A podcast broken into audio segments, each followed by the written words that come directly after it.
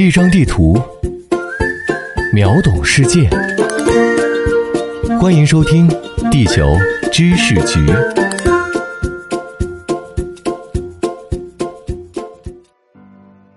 欢迎来到地球知识局，我是零零六号地球观察员俊达。在北京时间十二月三日凌晨一点左右，加纳队在世界杯小组赛最后一轮零比二不敌南美劲旅乌拉圭。由于总进球数的原因，赢球的乌拉圭队也没能晋级淘汰赛，与加纳队双双出局。加纳是非洲足球强国，独立以来先后四次杀入世界杯决赛圈，最好成绩是二零一零年南非世界杯，跻身八强。但是在四分之一决赛中遭遇了乌拉圭队苏亚雷斯的上帝之手而惜败。冤家路窄，本届世界杯两队又分在同一小组。此外，加纳还曾四次问鼎世界杯冠军，曾效力于中超球队的吉安·阿萨莫阿、弗兰克·阿基姆彭、穆巴拉克·瓦卡索等球员都来自加纳。加纳殖民地时期被西方称为“黄金海岸”，面积二十三点八五万平方公里，人口三千一百万。无论从哪个方面讲，都没有特别突出的地方。但是在近现代非洲史上，加纳是一个很有影响力的国家。加纳的国名来源于古代一个赫赫有名的帝国——加纳帝国。历史上，现在加纳所在的西非地区分布着多个古代帝国。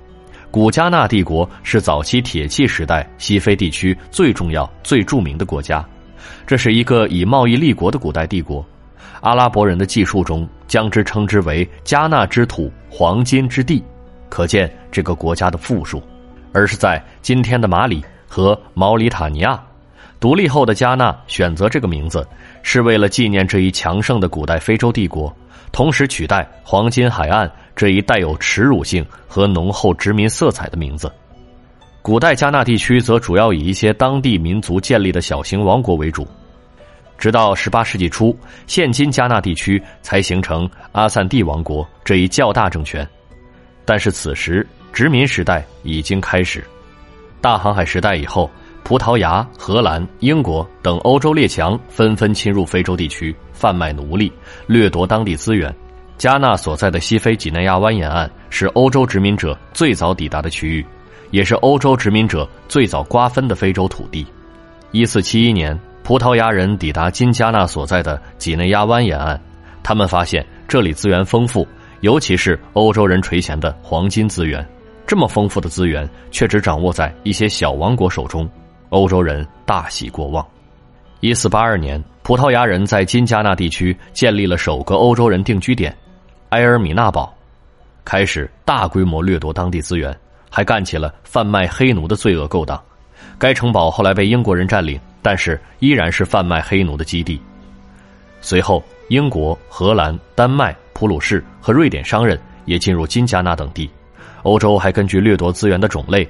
将几内亚湾沿岸的不同殖民地命名为黄金海岸、奴隶海岸、胡椒海岸和象牙海岸等，充满殖民色彩。和葡萄牙人相比，英国人是后来者，但是却最终成为加纳的殖民宗主。起初，英国只是众多欧洲殖民国家之一，跟随葡萄牙人之后，在黄金海岸建立了自己的领地。英国皇家非洲公司也在黄金海岸地区建立了一些私人领地。用以开展奴隶贸易。一八二一年，英国政府撤销了非洲商人公司的特许，并没收了黄金海岸沿岸的私人领地，成立了英国黄金海岸殖民地。一八五零年，英国又通过购买的方式合并了丹麦控制的黄金海岸殖民地。一八七二年，英国又购买荷兰的黄金海岸殖民地。英国势力逐渐由沿海向内陆扩展。与控制当地的阿散蒂帝国及其他一些小王国发生直接冲突，先后发生了五次昂格鲁阿散蒂战争，其中第五次战争又称金邓之战，阿散蒂王国战败。一九零二年一月一日，阿散蒂王国沦为英国的保护国，加纳完全沦为日不落帝国的一部分。英国殖民地在黄金海岸地区开采并出口了多种自然资源。例如黄金、金刚石等，也种植并出口胡椒、谷物和可可等经济作物，还掠夺当地的木材和象牙等动植物资源。其中特别值得一提的是可可。一八七九年，可可被引入黄金海岸，并在当地迅速扩展，甚至当地的英国总督也建了一个可可豆苗会，甚至当地的英国总督也建了一个可可豆苗圃。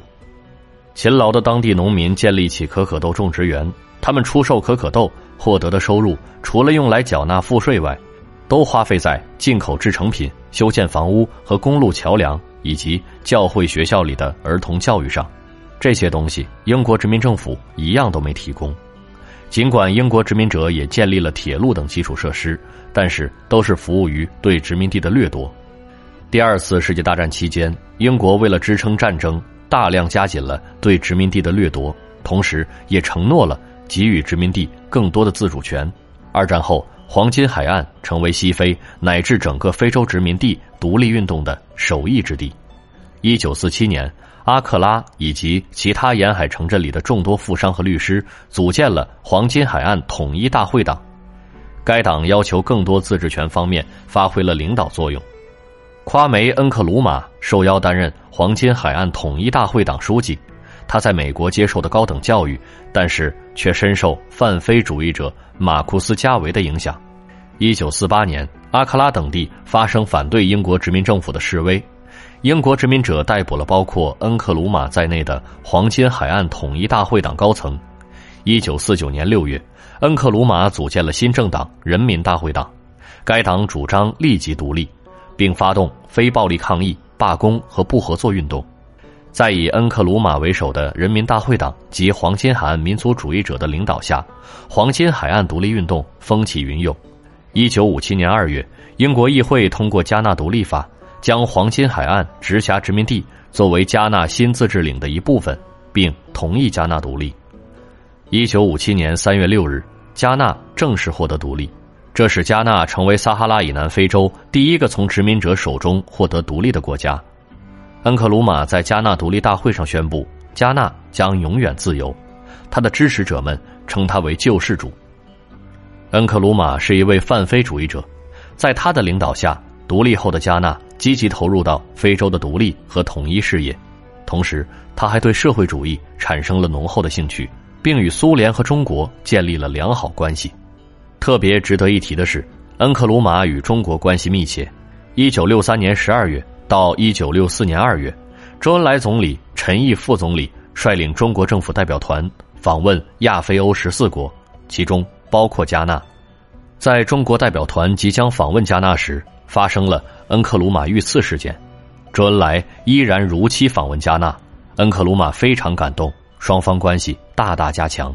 恩克鲁马还获得了“中国人民的老朋友”这一称号。作为一名理想主义者，恩克鲁马在国内外推行了一系列政策。他在国内推动社会民主政策，消除部落主义，建立广泛的福利制度和兴建学校等。在国际上，恩克鲁马积极支持不结盟运动，是这一全球性运动的五个创始人之一。在非洲。恩克鲁马积极倡导非洲独立和统一，他推动成立了夸梅·恩克鲁马意识形态研究所，旨在培训非洲政治精英的泛非主义和社会主义思想。他还是非洲统一组织主要创始人之一，主张成立非洲最高统帅部来处理非洲大陆出现的危机。在加纳周边，恩克鲁马卷入了多哥等国的内政。但是，社会主义取向的政策选择让恩克鲁马得罪了西方国家，尤其是英美。一些脱离加纳实际的理想主义政策，也让恩克鲁马得罪了国内的部分势力。一九六六年二月，恩克鲁马出访中国和越南，旨在促进越南战争的结束。此时，在英美策动下，加纳军队发动了政变。正在北京访问的恩克鲁马得知这一消息，但是他仍然得到了中国政府的高规格接待。此后，他被迫流亡几内亚，生前再未回到魂牵梦绕的祖国加纳。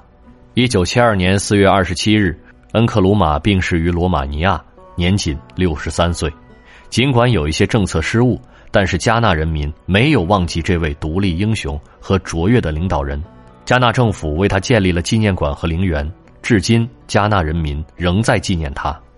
推翻恩克鲁马后。加纳陷入军政府统治和族群冲突中，经济迅速下滑。直到二十一世纪以后，加纳局势才逐渐好转，并开始恢复发展。加纳资源非常丰富，拥有黄金、石油、金刚石和铝土矿等矿产资源，以及可可等经济作物。目前，加纳是撒哈拉以南非洲发展最快的国家之一。自独立以来，中加两国就保持了良好关系。中国为加纳发展提供了大量的援助。新世纪以来，中加经贸合作不断发展，中国对加投资也不断增加。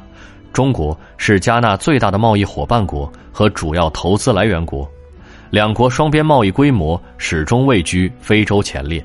二零二一年，中加双边贸易额达九十五点七二亿美元，同比增长百分之十二点二。中国在加直接投资增量达五千七百二十七万美元。二零一一年十一月，中国在加纳首都阿克拉设立了中非发展基金第四个办事处。由于中加关系的发展，大量华人也进入加纳。目前，中国是加纳最大的贸易伙伴国和主要投资来源国。二零二一年，中加双边贸易额达到九十五点七二亿美元，同比增长百分之十二点二。中国在加直接投资增量达五千七百二十七万美元。加纳另外一位具有全球影响力的名人，同时也是中国人民的老朋友，联合国前秘书长科菲·安南。安南于一九九七年到二零零六年期间担任联合国秘书长，在任期间，他积极奔走，促进世界和平。安南和联合国一起获得了诺贝尔和平奖。好了，本节目由喜马拉雅独家授权播出。地球知识局全权制作，我们下期再见。